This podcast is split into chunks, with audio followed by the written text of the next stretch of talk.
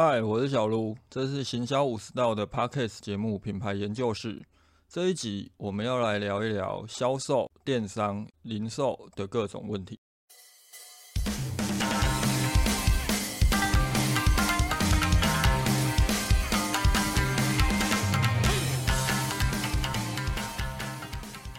今天这个主题原本我是要放在订阅专案的每日观察来写一篇文章，不过我后来发现到，如果不拿来录音的话，可能这个礼拜又要再开天窗了。那我们今天要跟大家聊什么？我们今天最主要是要聊微软在今天正式与台湾推出了 Xbox Design Lab。顾名思义哦，它就是一个设计实验室，它就是让我们可以在这一个 Design Lab 里面去设计一款我们自己刻制的手把。所以，我们今天想跟大家聊的东西就是企业推出刻制化服务，它到底可以带来什么样的优势，以及应该如何进行，在实际的执行上面可。会遇到什么问题？这刚好也是我最近跟几个客户去提到了一些执行上面的重点，就是不管是真正的产品的克制化，以及我们怎么去销售这些克制化的产品，又或者好，我们的产品它没有办法克制化，那我们又可以以什么样的方式去达到一种类克制，又或者是服务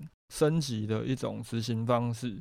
那我们从 Xbox 这一次推出这样的一个。手把刻字化服务，其实我个人玩了一下，我觉得还蛮有意思的。就是要不是我上个月才刚买了一支新的手把，我可能就会直接把我的 信用卡拿出来刷下去了。那么为什么刻字化它会有一定的重要性哦？我们在先前有跟大家聊过几集关于电商的变革。当中我们就有提到，电商变革当中有一个很重要，就是商业模式的变革以及供应链的变革。当中就有三项，分别是 C to B、C to M 以及 D to C。那 C to B 跟 C to M，它顾名思义就是消费者端对企业端提出它的购买需求，甚至是直接对工厂端、制造端提出它的一个产品需求。这类的东西对我们来讲，其实它就已经算是一种客制化的服务了。如果是 C to B 的话，当然以一般企业来讲，可能企业本身就只有规格品，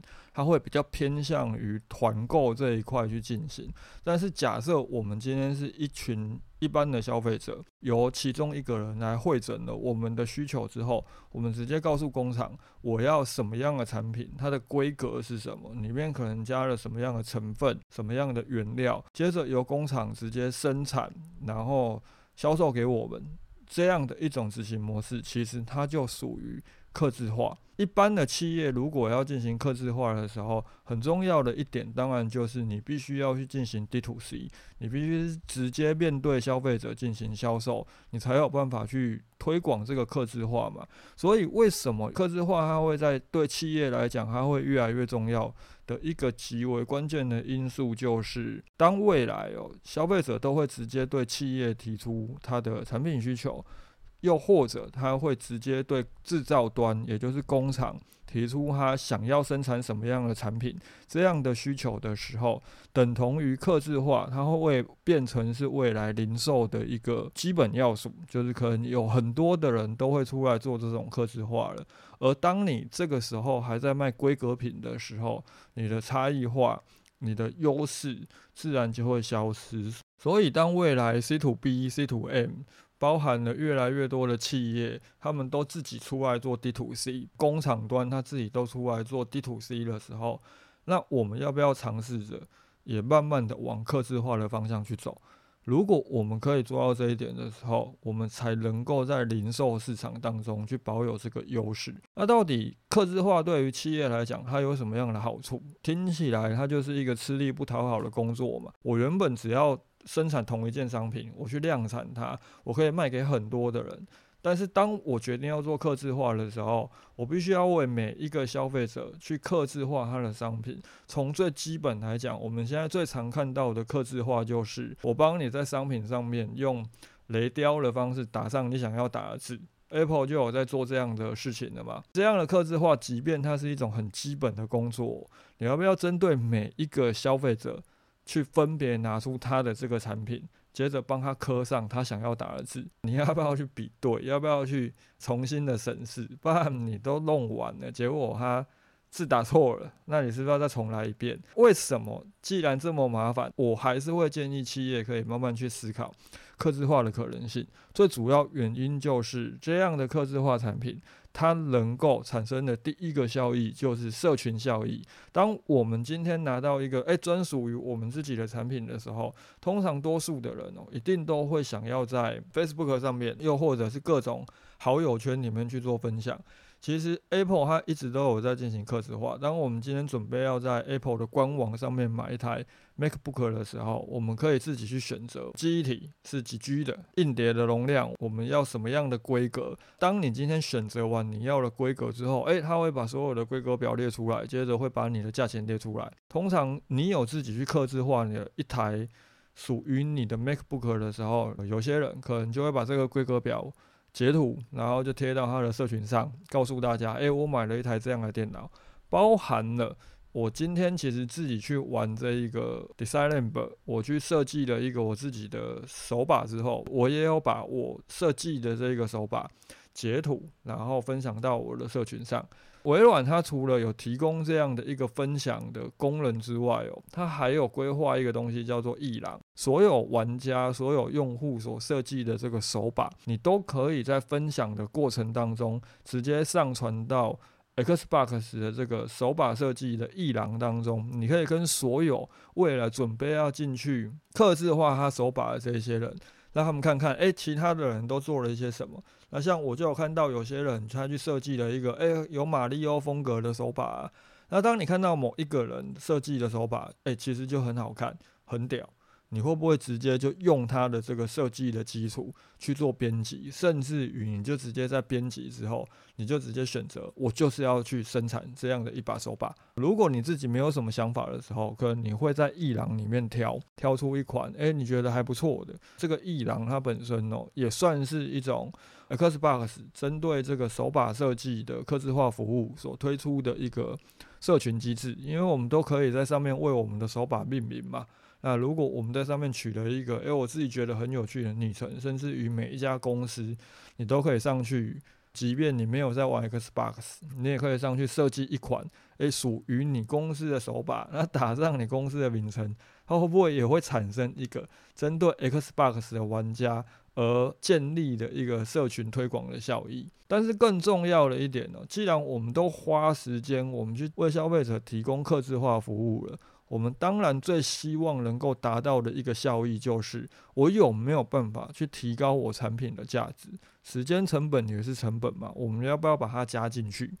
就我自己今天这样挑选完我的整个手把的规格之后，Xbox 秀出的这只手把的价格是二八八零。如果你再去挑选它那一些已经设计好了什么迷彩啊、呃缤纷款啊，那大概就是三千出头。一支二八八零到三千出头的手把，它其实跟我上个月刚买的那个一般的无线的 Xbox 手把相比，它的价格是可能高到两倍以上哦。这两倍的溢价，事实上就是 Xbox 推出客制化服务。所产生的产品价值的提高，整体上来讲，他们的成本有因此增加吗？如果我们把它必须要依据每个人的订单去挑选零件，接着组装的这个成本加进去，那或许有。但是单从生产成本的角度来看的话，这些零件他们本来就已经都准备好了，甚至于这些零件，我们挑选的是跟一般的坊间市售的这一些手把一样，就是一般可能塑胶的这一种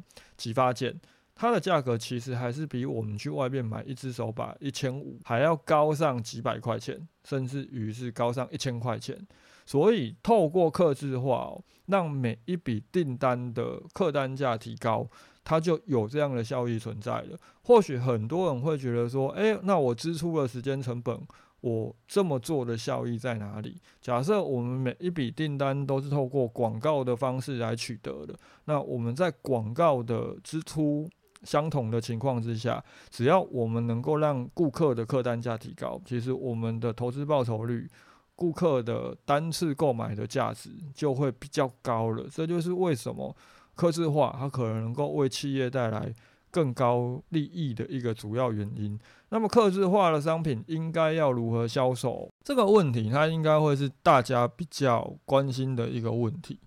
原则上来说，今天什么样的产品它才可以去做到刻字化？其实，如果你的产品它可以将所有的零件都模组化，也就是说，你今天这个产品它是可以拆成零件一二三四五，这个时候你要来做刻字化，就一定没有问题。就例如 Xbox，我们去看这一只手把，它有前面板，有后面板，有握把的部分，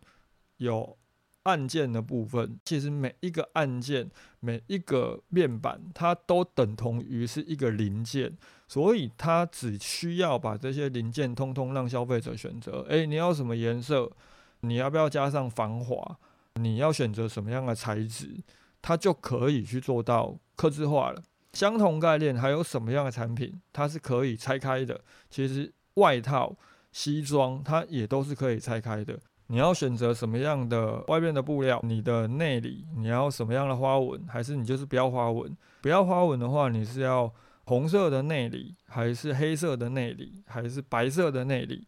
包含你你的衣领，你是要用什么样的领子？你的缝线的颜色？你的袖扣，你哪些地方要不要再加上什么样的点缀？这些东西事实上我们都可以把它模组化。当所有的产品可以模组化的时候，包含了鞋子，鞋子也有外面的皮件嘛，内里的皮件嘛。你的鞋的外形是什么样？你的鞋底要不要加高？包含了你的鞋垫，那你的鞋垫要什么款式的？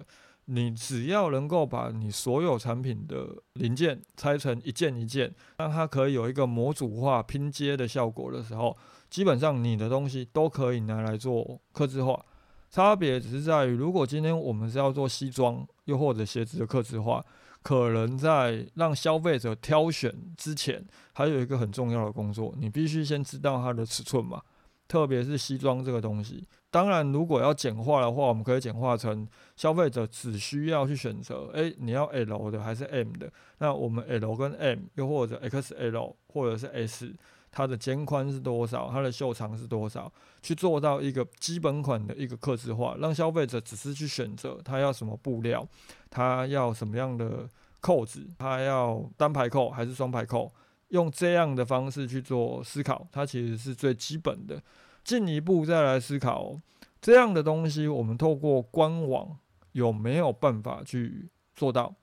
事实上，透过官网的话，要做到一定是没有问题的。因为就很像，如果大家听完这一集之后，你们可以自己去搜寻 Xbox Design Lab，你们去看看它的那个网站，你就会知道，其实只要你的产品，它可以把每一个零件都拆开来。变成是一个一个组件，那让消费者可以去选择它的材质的时候，我们透过官网要去做到这种客制化服务，绝对是没有问题。照以前西牛顿就在做这样的工作了嘛。但是问题来，当你想要有一个可以让消费者客制化商品的网站的时候，你的网站也势必一定要找人帮你客制化。你用现在既有的这些电商系统平台，绝对是没有办法呃满足客制化的需求的。你要做也不是不行，只是它会很困难。你只能透过不同的产品组合，然后里面再利用加价购的方式，让消费者去做选择。很多时候，当我们想要用既有的网站去做到客制化的时候，最后消费者会遇到的困难就是他根本不知道该从何买起。所以，透过网站要去做到客制化，基本上是没有问题的。只是一般的网站可能没有办法满足消费者的需求。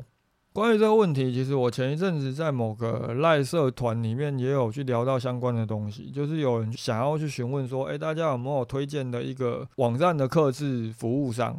那当时我也是告诉他说，如果是一般的零售商品的话，建议挑选电商系统商就好了，因为它会比较简单，比较没有麻烦。事实上，今天所有的电商平台系统商，他们的产品也都很成熟了。啊，到最后这一个网友他才跟我讲说，哦，其实因为他们家的产品有一定克制化的需求，所以他才会想要请人去克制化一个网站。当时就有另外一位网友，他就有讲说，不就要去思考这些东西，做电商最重要的还是流量，所以与其把时间花在去规划一个网站，倒不如就是直接告诉消费者，你有克制化服务，让他们直接打电话，让你们业务再去了解他的需求，再去收单。这种说法我不会说他错，因为确实它也是一种做生意的方式。像这个网友他就有提到，有些做会员卡的公司，包含了他提到像建好这样的印刷厂，难道他们就没有网站就不能够做生意了吗？他们还不是靠业务在接电话？事实上，他的认知有一点点错误哦，就是建好他本身也有花了很多的钱去写了一个网站，所以当今天我们有什么东西要印刷的时候，我们未必需要透过建好的业务，我们可以自己上他们的官网，接着把我们的图档传进去之后，不管你是要做杯垫，还是你要做你公司的信封，还是你要印名片，都可以透过建好的系统去进行排版。所以今天。即便哦，当你想要做客制化的时候，你未必需要有一个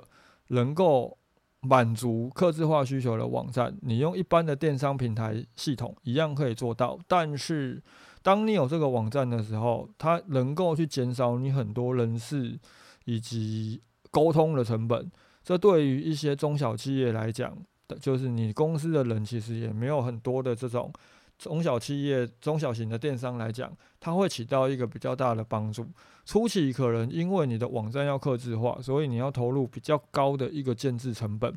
但是，当你今天真的刻字化可以做得起来，它可以达到我们前面讲的：第一，它有社群扩散的效益；第二，你产品的客单价、你产品的销售价值就比一般的规格品还要来得高。久而久之之后，你这个网站要回本，其实是。会很容易的。那当你回本之后，你后续再透过刻字化取得的这些利润都是净赚。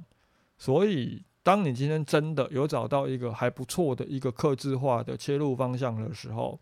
我觉得投资一个能够自动化进行的网站，对于你们来讲，它是有帮助的。假设好，今天我们初期，我们也不知道刻字化这个东西到底能不能成功，我们又应该如何去进行？如果没有办法透过官网去进行的时候，呃，另外一种可行的方向就是你们能不能从 OMO 的角度切入？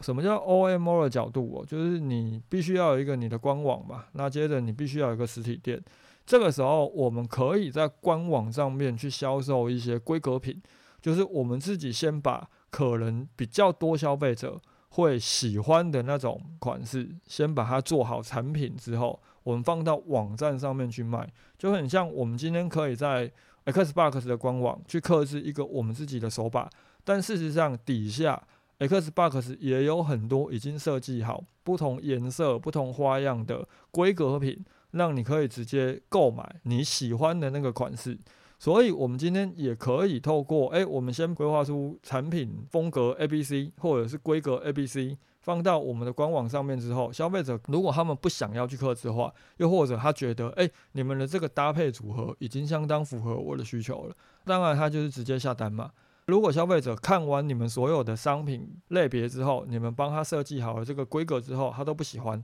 那我们再告诉他，我们其实还有提供刻字化的服务，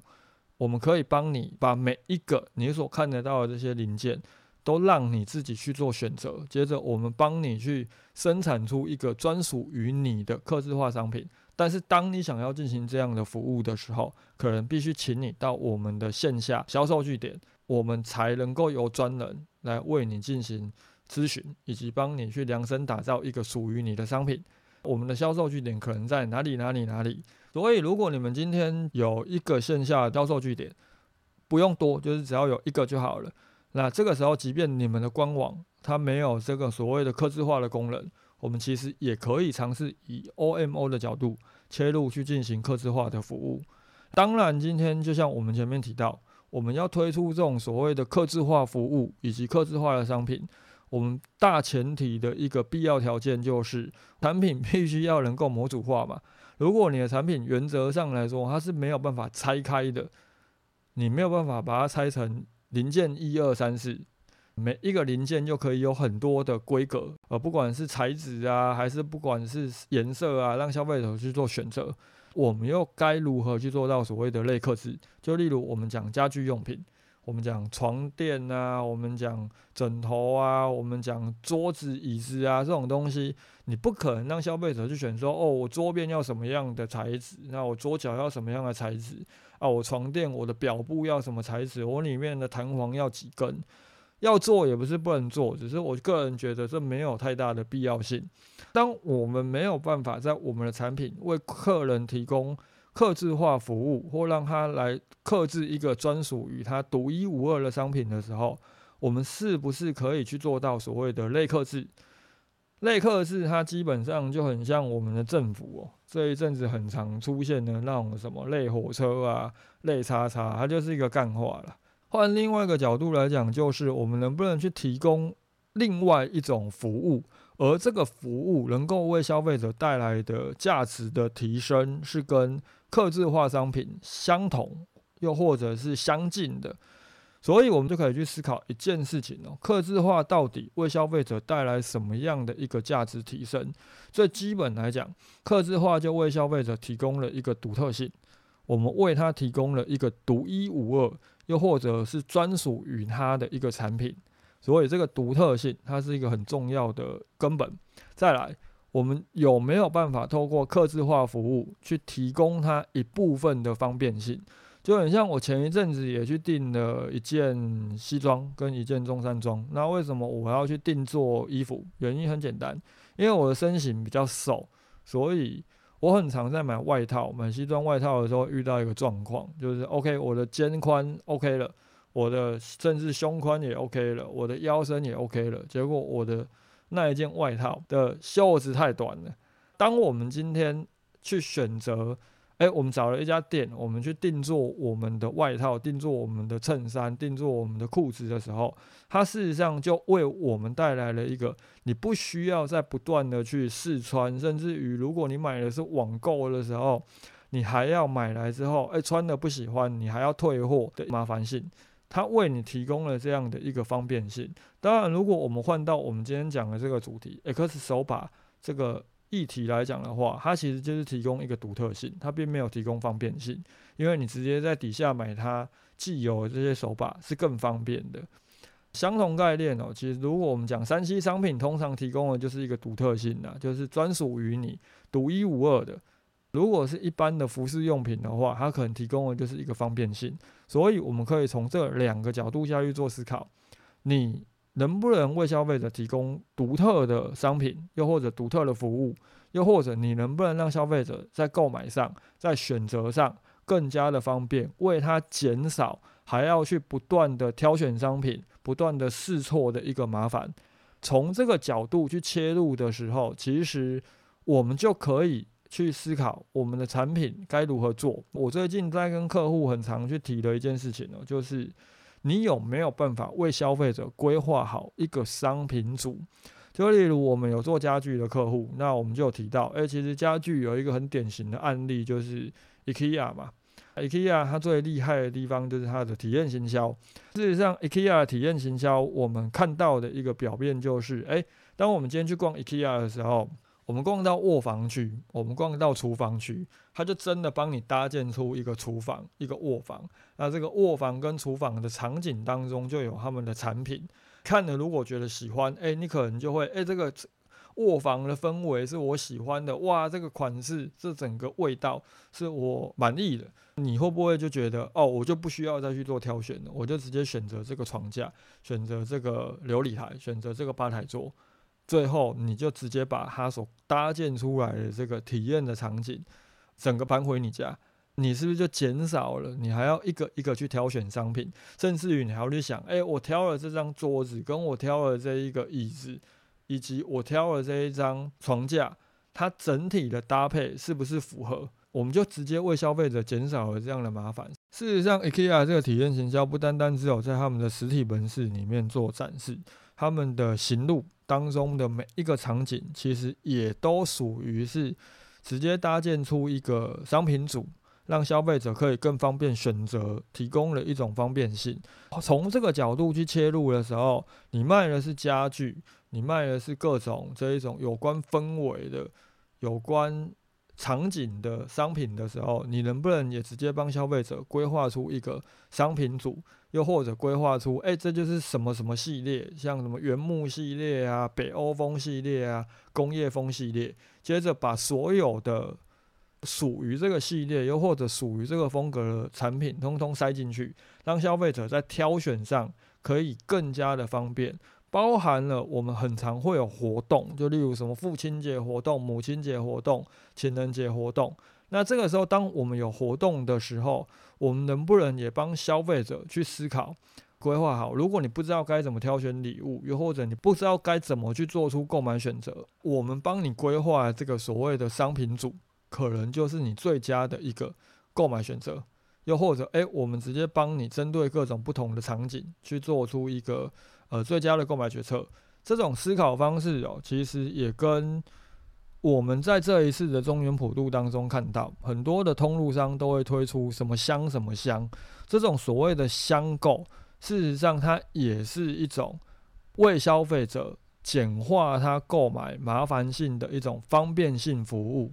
它不属于克制化，但是它对于你产品如果本身就没有办法克制的这一些企业来讲的话，是一个还不错的一个思考方向。因为换另外一个角度来讲，我们可以透过克制化，让消费者对你的品牌的关注度，对你品牌的粘性更加的提升。我们能不能提供？我们帮你把你可能需要的商品规划成一箱一箱一箱。那你不需要再去挑选哦，我要买什么买什么买什么来凑免运，你只要买了这一箱，你就是免运，而且这一箱可能就满足你接下来的某一种需求。就例如中元节结束了之后，接下来我们就会进入中秋节嘛，那你就会看到这一些通路商可能接着就会推出海鲜烤肉香，又或者什么和牛烤肉香，这种香购它能够为消费者带来的好处就是，你不需要再去。挑选你牛肉要买什么，羊肉要买什么，诶，你还要买什么海鲜？哦，你是不是还要买什么蔬菜？你可能就光买这一箱，你就可以完成你所有烤肉的需求了。而且这一箱当中，我们甚至可以还可以再加入。含了烤盘的啊，含了烤肉架的什么澎湃组，或者是宫顶组合，让消费者的客单价可以更加的提高。所以从这个角度去切入，这就是我们今天想跟大家聊的，就是尽可能的去找到一些增加消费者在你这边购买的一动机。客制化其实是呃，我个人蛮建议大家可以去思考的一个方向。第一，它可以让我们的客单价更提高嘛；第二，它能够带来一个社群的效益。当然，刻字化在实际的执行上，它会有一定的困难度。从你的产品面到你的销售的通路面，当你没有办法去做到刻字化的时候，我也会建议尽量去找到一个消费者他可以感受得到的独特性，又或者他可以透过你所推出的这个服务，而简化他可能过去在购买上会遇到的很多的麻烦，让他的购买更加的方便。从这样的几个角度出发，可能就能够帮助我们的品牌销售沟通可以更加的简化。如果你本身是处在相对饱和的一个红海市场的时候，这样思考方向可能就是你找到突破口蛮好的切入机会点。以上，这就是我们今天跟大家聊的重点。一样，如果针对今天所讨论的这些议题有什么问题或者想讨论的，都欢迎留言或私讯给我。如果今天这一集你觉得不错，又或者帮助到你的话，也欢迎评分，又或者留下你的评价。今天的讨论就到这里，大家拜。